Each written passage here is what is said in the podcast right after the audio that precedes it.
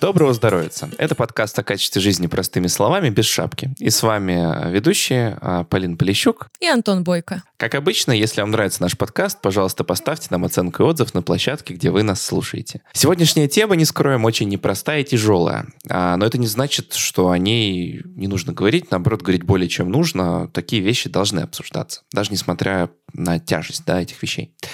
А сегодня мы обсудим, что делать, если ребенок столкнулся с сексуализированным насилием, куда идти, ну, что это вообще такое, про определение да, этого термина стоит поговорить. Мне кажется, что не часто в массовом дискурсе употребляется словосочетание «сексуализированное насилие». Есть изнасилование, есть там надругательство, что-то еще. Это тоже стоит обсудить. Мы поговорим об этом, поговорим, куда идти, с кем говорить, если есть подозрение, не дай бог, да, что с детьми это происходит, какие специалисты этим занимаются, как общаться с детьми на эту тему, ну и вообще что делать, да, если, не дай бог, э, ваш ребенок попал в эту ситуацию, как оттуда можно выбраться. Поможет нам в этом наши гости Анжела Пиеже, создатель проекта «Тебя поверят» и руководитель команды психологов проекта. Анжела, добрый день. Да, здрасте. Первый наш вопрос по традиции. Как вы попали в профессию? Да, готова рассказать. Э, я, э, у меня есть классическое психологическое высшее образование, и, э, конечно, на каких-то начальных этапах я не думала, что я буду заниматься непосредственно темой сексуализированного насилия, исследований и работы, и инициатив в этой области. Но так вышло, что я пошла работать в тему приемного родительства, да, то есть у нас в стране необходимо обучить обучаться в школах приемных родителей всем тем людям, кандидатам, которые хотят, может быть, в будущем принять ребенка в семью. А, и занятия в таких школах а, проводят психологи. И, ну, и не только психологи, но психологи в том числе. И когда я стала работать в теме приемного родительства, я уже э, сразу же обратила внимание на то, что а, люди готовы а, так скажем, превозмогать разные всякие ситуации, которые могут быть в жизни ребенка, как-то там отстающие, ничего подтянем, там хворает ребенок, ничего подлечим. Но когда как-то, знаете, таким пунктиром пробегает возможность э, истории, какой-то факт о сексуализированном насилии, это всегда всех невероятно пугает. Это воспринимается людьми как какая-то фатальная поломка, которая может произойти с ребенком и с его жизнью, и просто никакого будущего. И еще тогда я подумала о том, что а, очевидно, что подобные реакции происходят из-за того, что люди совершенно не знают эту тему, а, не знают, где ее узнать, не знают, что с ней делать, куда бежать, как, к кому обращаться за помощью, как реагировать, как свои собственные реакции проживать и помогать себе.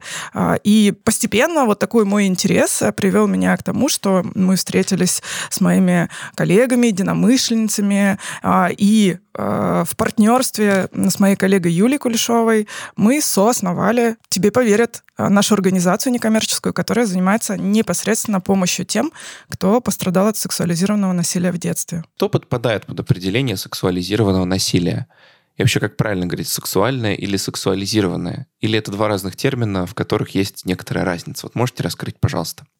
Да, могу. Здесь действительно есть э, некоторая пространство, так скажем, для возможных недопониманий или толкований, потому что, как вы совершенно правильно заметили, да, то есть э, есть еще там куча всяких разных терминов, типа злоупотребление, домогательство, совращение, еще что-то, еще что-то. И а, в общем и целом вот это какое-то многообразие терминологии, оно происходит из-за того, что есть а, какой-то юридический дискурс, да, который сообщает нам там о возможных нарушениях и преступлениях в области половой неприкосновенности несовершеннолетних людей. А есть, э, так скажем, народные слова, которые люди употребляют, есть э, какие-то этичные термины из мира а, профессионалов, психологов, психотерапевтов. И мы используем термин «сексуализированное насилие», и а, когда, когда я говорю «мы», я имею в виду не о себе во множественном числе, а имею в виду психологов, которые работают с этой темой. А, и под сексуализированным насилием понимается тот вид насилия, при котором взрослый человек или старший человек, старший подросток совершает какие-то любые действия с ребенком для собственной сексуальной стимуляции. И при этом подразумевается, что это могут быть какие-то контактные формы, когда непосредственно что-то делается с телом ребенка, там, с гениталиями ребенка, а, как-то там с вовлечением в то, чтобы ребенок сам что-то сделал со своим телом или с телом другого человека. И бесконтактные формы формы, это разговоры, демонстрация э, какого-то видео, переписка. Э, очень большой объем сейчас занимает э, интернет. Когда мы говорим про сексуализированное насилие, на самом деле подразумевается очень большой э, спектр того, что может происходить. Но для понимания мне хочется подчеркнуть, что а, главное а, э, здесь такой момент, что дисбаланс власти присутствует. То есть кто-то сильнее, умнее, а, там, не знаю, агрессивнее в некоторых случаях, в некоторых нет. Ну, или просто взрослый, да, потому что а, априори взрослый человек гораздо более мощная такая персона в относи, ну, относительно ребенка. А, и, соответственно, это очень сильно провоцирует э, возможность э, проявления, появления насилия. Анжела, а вообще есть какая-то статистика, какие-то цифры официальные, в том числе, может быть, и по России, насчет того, сколько все-таки детей, как мальчиков, так и девочек, в каком возрасте страдают от этого? Или вот это совсем какая-то закрытая тема, до которой никак не докопаться, в общем? Ой, это, знаете, такой вопрос, который всегда вызывает во мне массу эмоций, потому что сбор информации, статистической информации, сбор данных э, крайне затруднен, ну, может быть, не совсем прям крайне-крайне, но очевидно затруднен.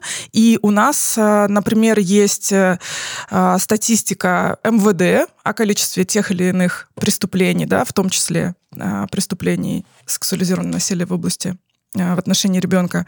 Но, во-первых, это тоже не самые простые э, данные для того, чтобы куда-то там так раз зайти и э, прочитать их. Во-вторых, э, а, а аналитику этих данных тоже необходимо уметь производить. То есть это малодоступная информация.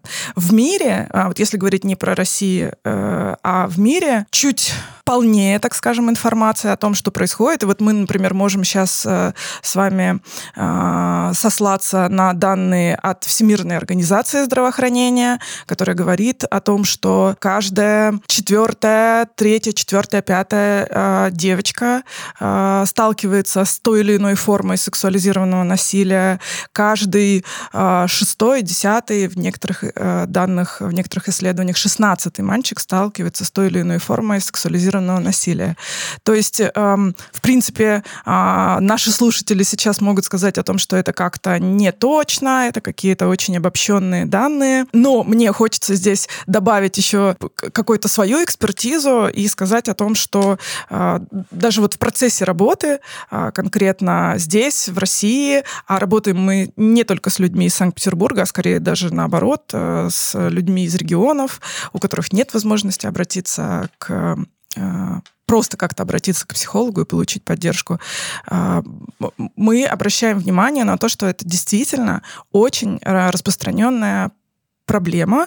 Главное для себя понять, что под сексуализированным насилием полагается не только изнасилование, да, что это может быть очень много чего, и распространение примерно такое. То есть, грубо говоря, а, официальные цифры, скорее всего, они намного меньше, чем а, то число, которое есть на самом деле, просто мы о нем не знаем. Да, то есть здесь есть такая специфика. Почему, например, мы не можем, а, ну, ни в нашей стране, ни в других странах тоже опираться только на данные от э, правоохранительных органов, потому что подобного рода преступления относятся к так называемым преступлениям с очень высокой латентностью, да, то есть они а, вот эти факты, случаи преступления в отношении детей, они крайне редко доходят до состояния поданного заявления, до состояния заведенного уголовного дела там, и вынесения э, вердикта да, преступнику наказания.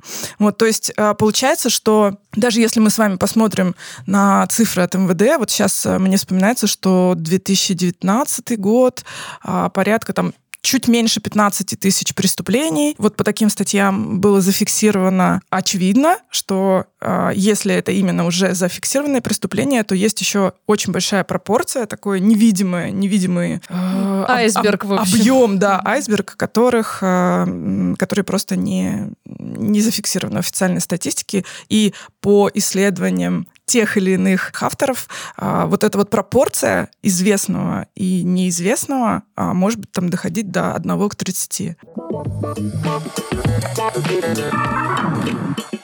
Ну, в любом случае, оценок как бы точно никогда ничего не посчитаешь, но с разных углов, глядя на проблему, тем не менее, вывод такой, что статистика распространенная, от того довольно пугающая. Вот на ваш взгляд, в чем главная причина этого? Такой статистики, такой распространенности этого явления?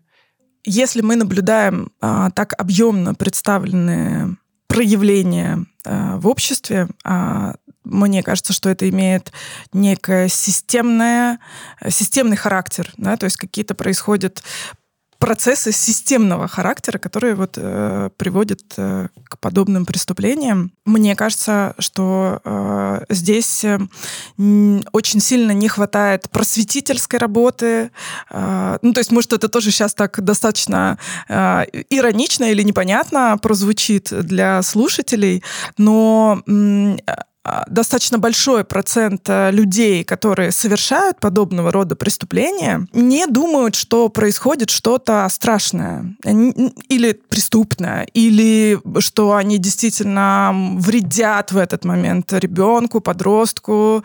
Да, то есть э, здесь э, не хватает очень серьезного такого просветительского э, материала для того, чтобы люди четко понимали, что такое телесные границы, что такое сексуальные границы, почему вот так, вот так, вот так нельзя делать ни в отношении детей, ни в отношении взрослых. Ну, просто а, в ситуациях с детьми это а, более безнаказанным остается, да, то есть мы а, подчас не можем вот так вот просто подойти к а, другому взрослому человеку и что-то там поделать с, с телом этого человека, да, или там начать что-то говорить, а, потому что просто ну, последует э, реакция, да, а с детьми считается, что, ну, как бы можно, это такие шутки, это мы так тут, э, значит, играем, это у нас э, такие отношения, ничего страшного не происходит. Ой, это же ребенок, он вообще все забудет, все придумал. Ну, я сейчас немножечко занимаюсь тем, да, что я перечисляю, может быть, в таком... Э, Аргументацию. Э, ну, это такая, как бы, такие когнитивные искажения, mm-hmm. которые могут возникать, возникают у людей, занимающихся преступлениями фактически в отношении э, половой безопасности ребенка. И, соответственно, если мы говорим про систему, то системно не хватает вот такой мощной просветительской работы для взрослых, для детей, для родителей, а, там, для, для всех людей в обществе. А, очевидно, очень сильно нужна еще история, а, ну это сейчас может тоже прозвучит супер прогрессивно, потому что это э, очень мало, очень очень мало представлено в нашей стране. У нас прогрессивный подкаст, поэтому можно. А, необходима а, работа с авторами насилия, то есть а, с теми людьми, которые уже совершили что-то из вот этого супер обширного списка преступлений. Здесь важно понимать, что просто э, там, отсидев в тюрьме, это человека не, как правило, это никоим образом не меняет э, мировоззрение человека в какую-то более позитивную, э, корректную, этичную плоскость. Да? И здесь не нужно, на самом деле, изобретать велосипед, потому что есть мировые практики с э, доказательной эффективностью эффективностью, а, когда проводится психотерапия, иногда очень длительная для людей, которые совершают преступления, и под мишенями работы предполагается э, принятие ответственности на себя, то есть, э, чтобы человек э, с не кривя душой, с полным э, ощущением мог сказать, да, правда, я это сделал, или я это сделала, да, правда, я это сделал просто потому что я так хотела для себя. А, и эмпатия в сторону пострадавшего человека, то есть как раз признание, что я не просто это сделал или сделала, но это причинило вред. Потому что вслед за этим а, может последовать ну, возможность какого-то раскаяния, да, и пересмотра каких-то мировоззренческих позиций. Но это длительная работа, очень специализированная. Для нас, опять-таки, сейчас это все выглядит очень так экзотично, непонятно, как, как и когда это еще будет встроено в государственную машину, так скажем. Ну, у нас государственную машину даже половое воспитание в школах не встроено. Что уж тут говорить? Э, да, да, да. Поэтому я и говорю о том, что это такая системная история, что сложно, да, там э, взять и добавить такой пазл половое воспитание, в котором рассказывать, например, детям о том, что ты знаешь, ты имеешь право сказать нет, ты знаешь, что твое тело принадлежит тебе, ты знаешь, что никто не имеет права прикасаться к тебе вот в этих областях, да, например. И при этом ребенок живет в том мире, где это вообще не подтверждается, где там, начиная, не знаю, с каких-нибудь там детских садов, когда все сидят с голыми попами, там и ходят без штанов а, друг перед другом, да, а заканчивая там всякими осмотрами медицинскими и взаимодействием уже дальше между детьми и подростками. Ну, то есть, в общем, это остается теорией, так скажем. И точно так же странно предполагать, что там только государство в каких-то отдельных своих винтиках что-то сделает, но это вообще не пойдет э, к людям. Причин а, того, что вот этого явления распространенности преступлений в области сексуализированного насилия в отношении ребенка много, и они системные, и они еще связаны с тем, что, в общем-то, о правах ребенка как настоящего, в самом делешного человека стали, на самом деле, не так давно задумываться. Это может э, тоже показаться таким забавным, потому что для современного мира это все-таки, как бы сказать, уже норма, да, то есть э, дети тоже люди, у детей есть свои права, а, там необходимо уважать ребенка с самого детства и как-то ну, то в есть... комнату стучаться. Да, да, да, да, да. Ну, во всяком случае, подобные отношения считаются считается а, скорее каким-то классным, нежели чем осуждаемым, да. Но так было совсем недолго, да, еще совсем недавно, в прошлом веке, а, в начале прошлого века, то есть э, к детям относились, в общем-то, так как, ну, не, не, не совсем людям таким. А, еще, еще вот вырастет, тогда человек будет такая, как бы сказать, полу, полу-человек, полузаготовка. Ну, это отношение даже осталось у многих людей, скажем так, во многих странах. Ну, да мне бы здесь хотелось еще вот одну вещь э, затронуть. То есть, о чем вы говорите? Ну, причин много. Одна из них это там отсутствие культуры тела, культуры границ, ну, то есть какие-то такие культуральные, что ли, особенности, да. Но вот э, я, мне здесь вспоминается, это, возможно, противоречивую реакцию вызовет, но, на мой взгляд, один из самых таких ярких проектов а, просветительских на тему педофилии был, как ни странно, проект «Окупай педофиляй», которому, кажется, лет 10 назад заключался в том, что люди из там, ну, скажем, имеющих, так сказать, связи с, там, со скинхедами, с нацистами, что в, данной, в данном моем примере даже не особо важно. Да? Они там имитировали общение с ребенком в соцсетях, вот делали этот секстинг, соответственно, приходил ребенок, но вместе с ним приходили бритоголовые накачанные люди, которые, так сказать, спрашивали, а ты чего-то к ребенку пришел? И, скажем, если опустить, ну, там, форму, людей за этим стоявшим, стоявших, то там такая интересная вещь была, что они же задают вопрос, а типа в детстве-то э, тебя насиловали, и вот судя по этим видео, это определенно не статистически значимая выборка, но тем не менее. Подавляющее большинство говорило о том, что они сами были жертвами этого насилия. Вот вы как психолог видите это? Вы просто заговорили про авторов насилия, но это как будто змея, которая ест собственный хвост, получается. Что они, став жертвами этого, видимо, и не, ну, либо думают, что это нормально, либо испытывают злость к миру и хотят ему таким образом отомстить.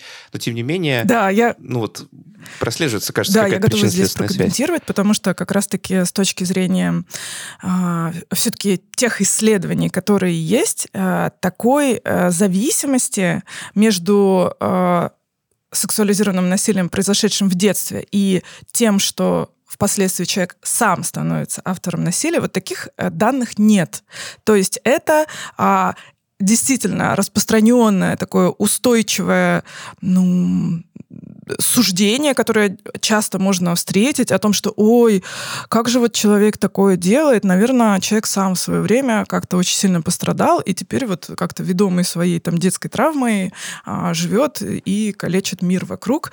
Ну, нет, ребят, это, это не так устроено. А, если бы это было так устроено, то все вот эти вот, вот это огромное количество людей, которые пострадали в детстве, э, ну, то есть это даже математически не сходится. Есть э, определенные причинно-следственные истории в теме физического насилия. То есть когда человека бьют в детстве, то это действительно как будто бы нормализует в голове человека применение физической силы по отношению к ребенку, ну, там, в той или иной форме, в той или иной ситуации. Но в теме сексуализированного насилия нет такого. И э, еще мне, кстати, здесь хочется добавить э, о том, что э, вот э, вы сказали, а, слово педофил, да, то есть и это действительно очень распространенное слово, о, ну, мне кажется, благодаря работе СМИ оно очень сильно разошлось, потому что там всякие громкие заголовки, там, а, там лови педофила, там, в общем, все такое. А, и э, для людей это тоже создало некоторую обманку, потому что люди думают, а, так все эти люди, они больные, Точно, у них же заболевание. Ну, педофил, это же какая-то болезнь, это же какое-то извращение там, да, ну, так могут рассуждать люди.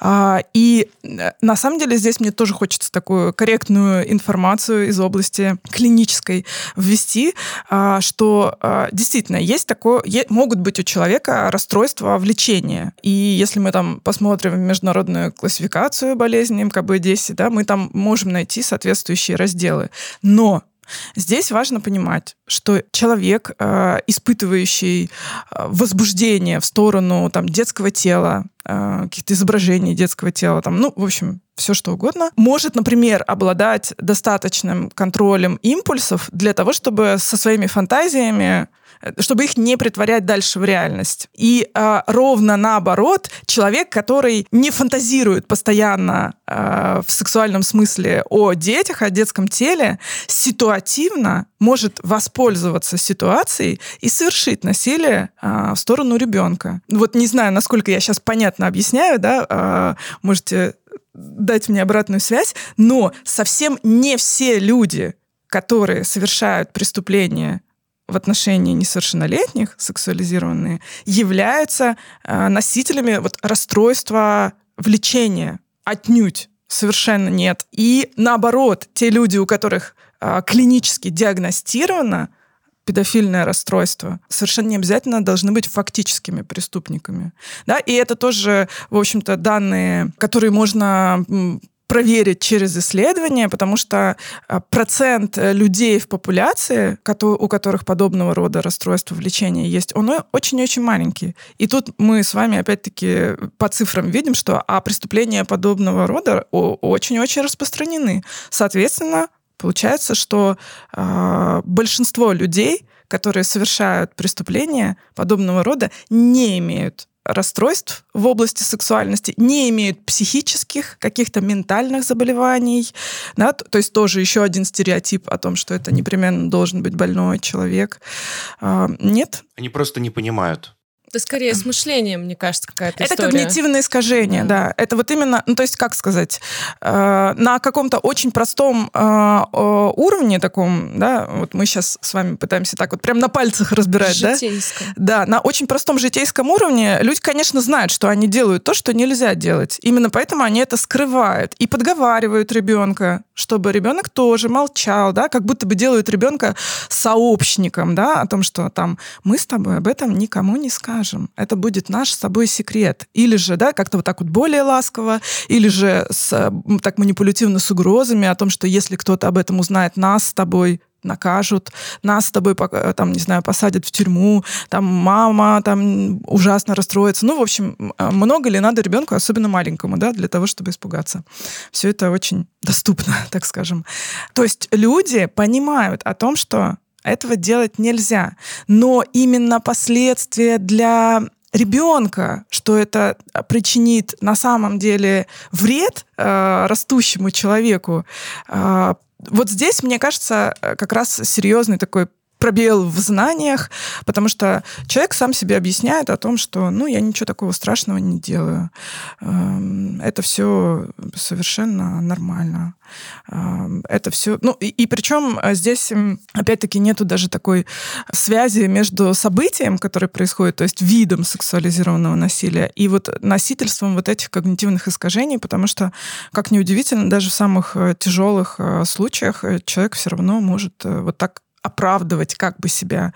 Да? То есть это а, такие какие-то удивительные механизмы, которые, очевидно, вообще способны происходить в голове каждого человека, когда никто из нас не хочет себя а, чувствовать плохим злодеем, а, да, вообще каким-то там монстром, да, и мы себе формируем такое допущение.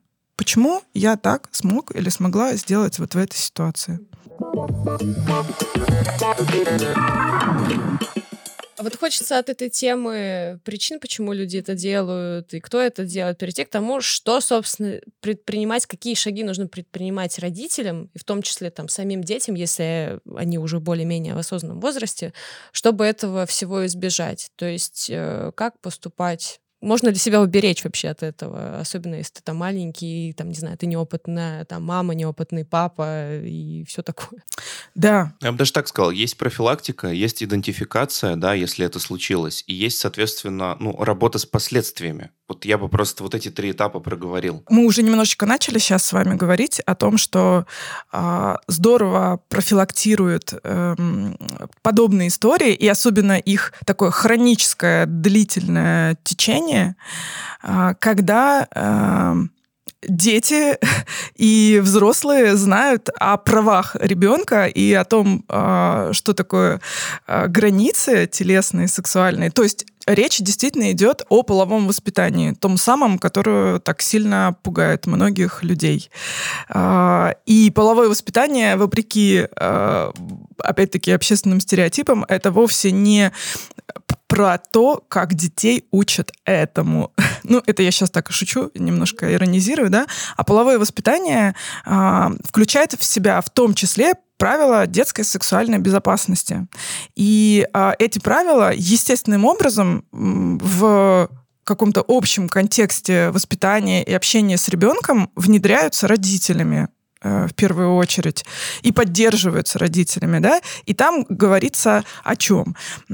Там говорится о все том самом, что твое тело принадлежит тебе, что никто не имеет права, а, там тебя, а, есть такое правило купальника, в некоторой литературе оно звучит как правило нижнего белья или правило трусиков, да, ну, то есть можно там встретить разные формулировки, но суть в том, что ребенку объясняется, что вот твое тело, которое закрывает купальник, или трусики, никто не имеет права трогать, смотреть, а, просить тебя Э, в ответ трогать и смотреть на тело другого человека, который опять-таки закрыто купальником.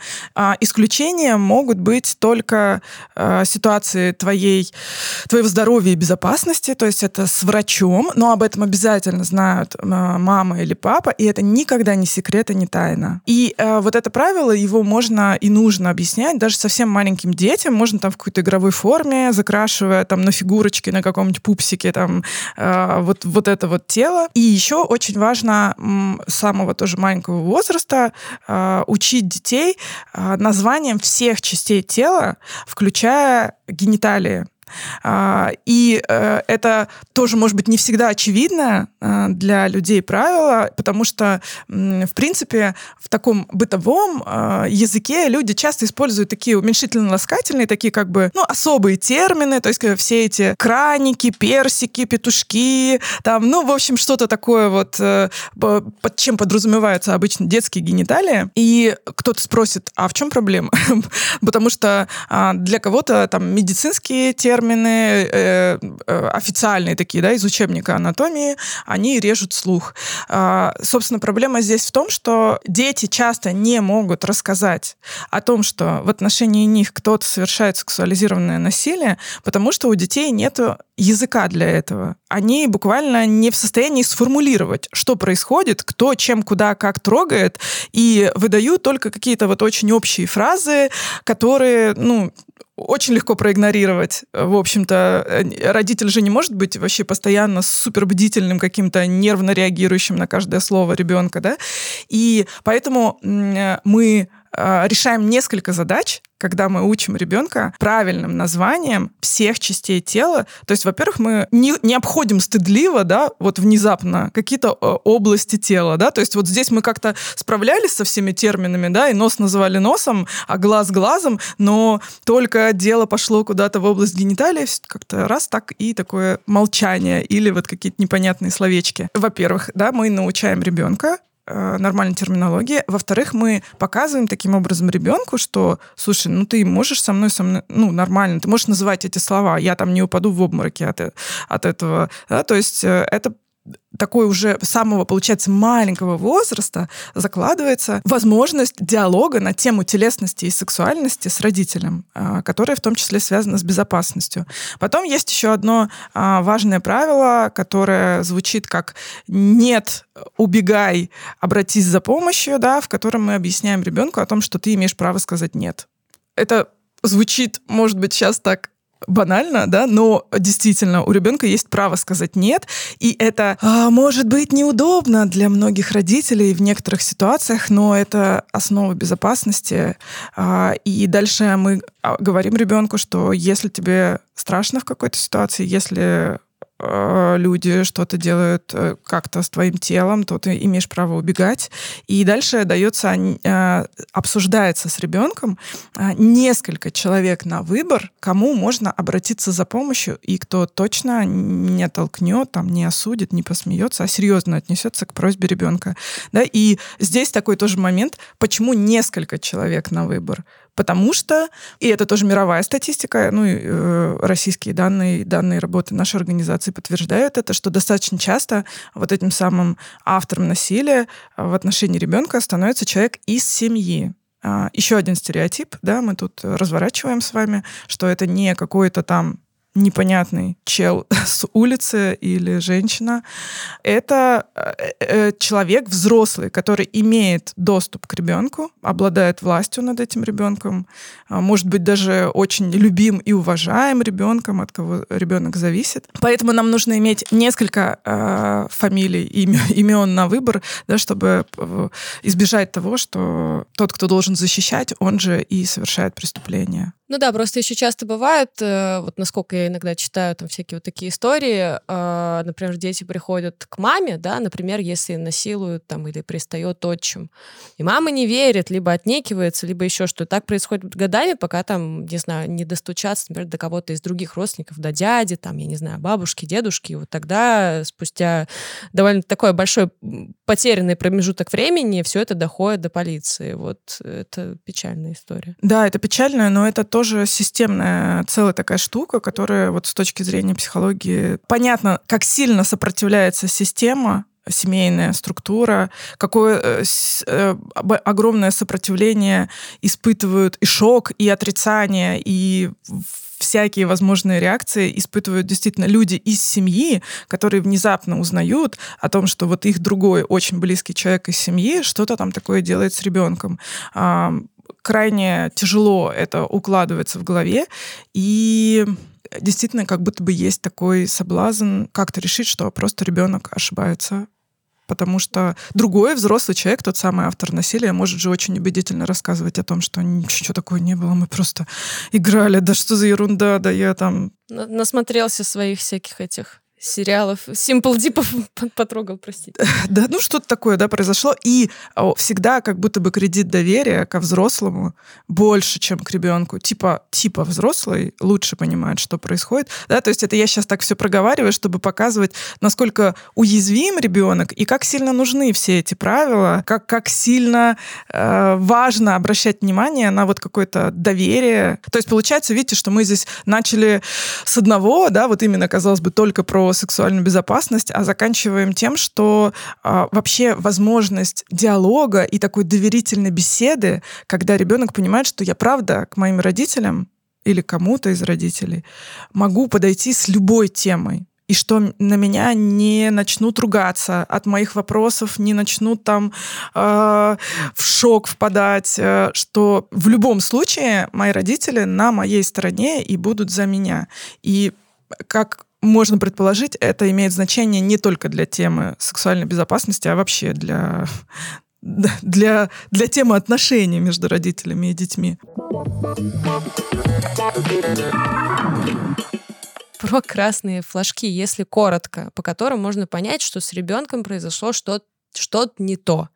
То есть как он себя может вести, что-то он может говорить. Э, когда родителям нужно быть настороже, либо человеку, который ну, как-то соприкасается с ребенком, там, не знаю, дружит и так далее. Хороший вопрос, классный. Мне хотелось бы на него тоже очень однозначно ответить, но чуть-чуть разверну, потому что э, кроме непосредственно вот уже физических каких-то нарушений э, тела, здоровья ребенка, да, там целостности слизистых органов и так далее, то есть, э, то есть те такие проявления, на которые однозначно неравнодушный взрослый обратит внимание. Есть большое количество возможных признаков, но, но, но э, очень важно, что они не специфичные, да, то есть они могут быть связаны с тем, что, возможно, в жизни ребенка происходит сексуализированное насилие, или они могут быть связаны с, в общем-то, другими ситуациями, с каким-то стрессом другого происхождения, так скажем. А, и тем не менее, что э, с большей вероятностью для нас э, может быть таким звоночком, да, или красным флажочком, как вы сказали. Э, ребенок как-то резко изменился в своем поведении, в своих каких-то проявлениях. То есть, там, не знаю, был спокойным, стал очень постоянно возбужденным, каким-то расторможенным. Это продолжается уже какое-то достаточно длительное время, да, то есть не, не один вечер и не один день. Или там ребенок хорошо учился, внезапно скатился на двойки и э, от, как-то уходит от ответа, разговаривает э, односложно. Ребенок не объясняет, но не хочет э, находиться в компании с каким-то человеком, э, взрослым или старшим, подростком, там, другим ребенком, да, э, и тоже как-то вот уходит от ответа. Или наоборот, когда ребенок очень много времени проводит с каким-то человеком, а, и а, как бы так, как будто отодвигает родителей, да, то есть все время какие-то секретики, что-то там такое происходит, но все это так очень э, видно, что это как-то меняет ребенка, э, что-то с ним происходит, родители не понимают. Если ребенок помладше, да, то есть если речь идет скорее о маленьком ребенке, то э, для нас, э, конечно, красный флажок это если ребенок, если есть какие-то покраснения, да, в области гениталий. Ну, это может быть, конечно, и аллергическая реакция, да, то есть здесь вопрос консультации врача. А если ребенок постоянно, знаете, держит руки в штанах, то есть это может быть такая а, мастурбация или около мастурбация, но имеющая не, такой как бы а, характер настойчивый, такой нервный, а, когда ребенок а, не реагирует на какие-то комментарии взрослых, там, что там а, так нельзя делать при людях, так не принято себя вести там в детском саду, например, да, то есть ребенок в буквальном смысле все время стимулирует что-то там как-то шурудит в области своих гениталий, или же ребенок может проявлять такое сексуализированное или сексуально-агрессивное поведение по отношению к другим детям, к, может быть, даже взрослым, к, там, не знаю, к домашним животным, к игрушкам, да, там, например, имитировать половой акт или рассказывать что-то такое, что по возрасту, как, какую-то детализацию знать не может, да, то есть иногда дети начинают сообщать э, какие-то прям подробности физиологические очень тонкие, с которыми обычно знакомы взрослые люди или там супер старшие подростки. Вот я сейчас называю все эти флажочки, еще раз повторю, что они не специфичные, но они должны насторожить взрослых, а, и взрослые а, должны попробовать очень спокойно, аккуратно, так деликатно пораспрашивать ребенка с помощью таких открытых вопросов, да, потому что если задавать закрытые вопросы, типа «тебе кто-то приставал?», ребенок может даже не понять, да, сказать там да, нет, ну, то есть непонятно, что под этим подразумевается, да, то есть нужно здесь потоньше, повнимательнее понаблюдать и так аккуратно позадавать вопросы. Хочешь там куда-нибудь там пойти, а вот там будет там те-то и те-то. Не хочешь? А, а расскажи, почему? Почему вот мы там обратили внимание, что ты не хочешь э, там больше э, гулять с, там, с тем-то и тем-то? А расскажешь, почему? Там, а мне показалось, что тебе страшно, может быть, я ошибаюсь. Да? Ну, то есть вот как-то так очень на мягких лапках. Мне тоже, да, сейчас сложно дать такой прямо э, список вопросов, потому что, как вы понимаете, может быть, это очень много таких каких-то индивидуальных моментиков. Я думаю, что не стоит, конечно, в любом случае вот просто вот так усаживать ребенка перед собой на стул и начинать ему задавать эти вопросы. Просто э, взрослые должны всячески транслировать о том, что я здесь, я рядом, я готов или готов готова с тобой поговорить, ты мне можешь все что угодно рассказать. Вот я обращаю внимание, что ты в последнее время какой-то грустный. Может быть, я не права, может быть, мне так показалось, но э, там хуже, может быть, стал ребенок э, спать, э, какие-то кошмары начали сниться, какие-то рисун в рисунках что-то такое появилось там непонятное, рогатое, там не знаю, какое угодно, что раньше ребенок не рисовал. Вот, то есть мы обращаем внимание на любые изменения в поведении ребенка. И дальше, если подозрения родителя начинают подтверждаться или начинают крепнуть э, как-то основательно, то тогда, э, безусловно, родителю нужно обратиться за помощью к психологам, занимающимся этой темой, э, и составлять какой-то план, то есть там по, по что, что делать там, обращаться в правоохранительные органы, что делать там с ребенком, с семьей. Ну, в общем, уже такой прям антикризисный план. А, хочется две темы еще покрыть. Это, собственно, вот, э, ну, как-то, вот, предположим, подозрения крепли, коль мы уж об этом заговорили. А вот что конкретно стоит сделать? Какие, может быть, есть ресурсы а, или какие-то организации, куда можно обратиться за советом?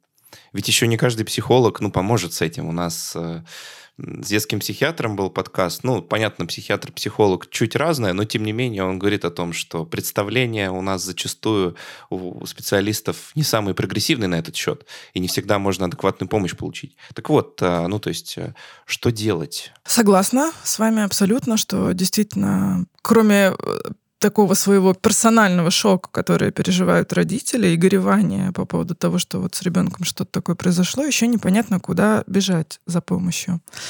А, и есть э, наша организация «Тебе поверят», и мы работаем и с детьми, и с подростками, а, и с родителями, и со взрослыми людьми, которые пострадали когда-то в детстве от сексуализированного насилия. Есть э, московская организация «Сестры», которая тоже специали... ну, специализируется на помощи пострадавшим от сексуализированного насилия. В Оренбурге э, организация «Сохраняя жизнь». Есть в Санкт-Петербурге э, государственное учреждение «Транзит», которое сопровождает детей и родителей во время следственных действий там достаточно длительный срок, а, работать могут психологи.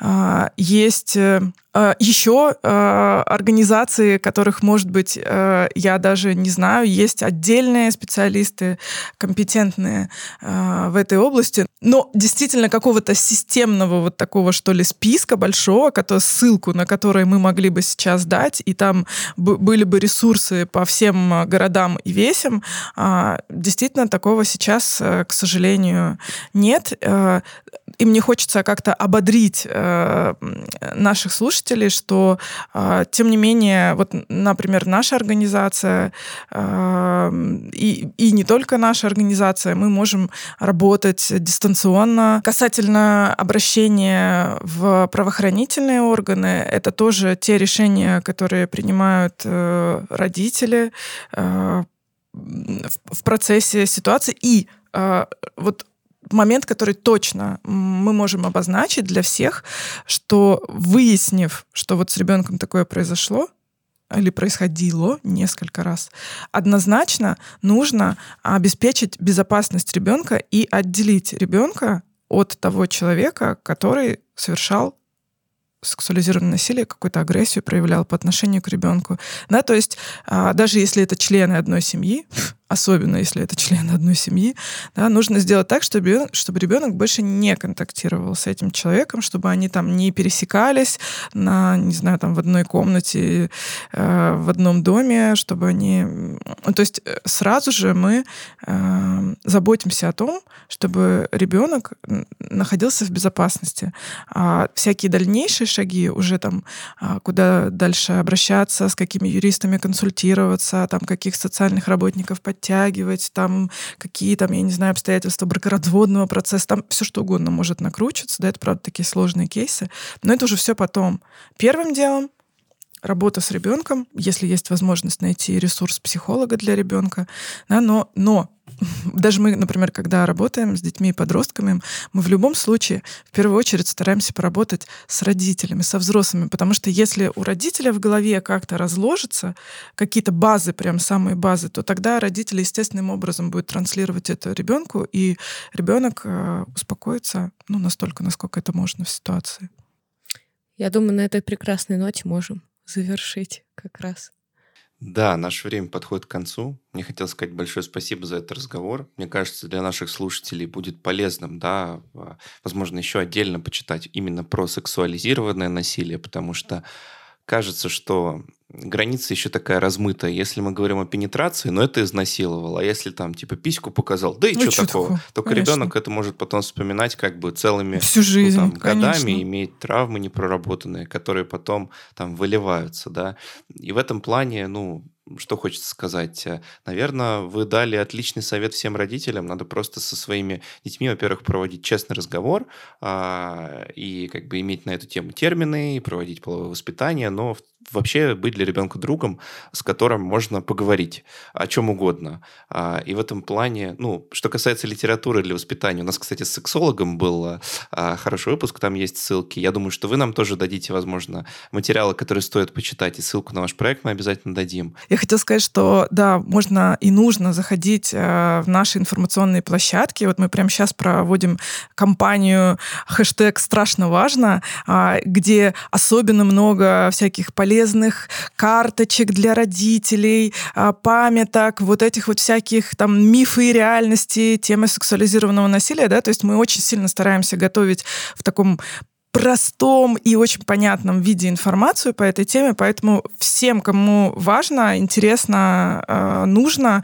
а, заходите на на наш сайт и в наши э, информационные площадки, вы там сто процентов найдете для себя полезную информацию. Учитывая пугающую распространенность этого явления, лучше коды и не придумаешь. Все заходите на этот сайт, и Анжела, с нами была Пьеже, создатель проекта «Тебе поверят», руководитель команды психологов проекта. Большое вам спасибо за вашу работу, за то, что вы делаете. Да, спасибо большое, что позвали, была рада пообщаться. А в описании выпуска мы оставим полезные ссылки. Много было всего упомянуто, и явно есть куда копнуть, поэтому мы сделаем так, чтобы вам было о чем почитать еще после прослушивания подкаста. Не забывайте об оценках и отзывах, подписывайтесь на наш подкаст, на всех платформах мы есть, э, Поэтому подписывайтесь, ставьте лайки, пишите идеи для выпусков в комментариях. Всем пока. Пока-пока. Слушайте Фуфлоу, подкаст, где мы разбираем лекарства пустышки, читайте наши медиа здоровье Купрум и задавайте вопросы нашему боту-справочнику в Телеграме. Вот сколько у нас всего. Продвинем доказательную медицину без доказательного экстремизма вместе. Всем пока.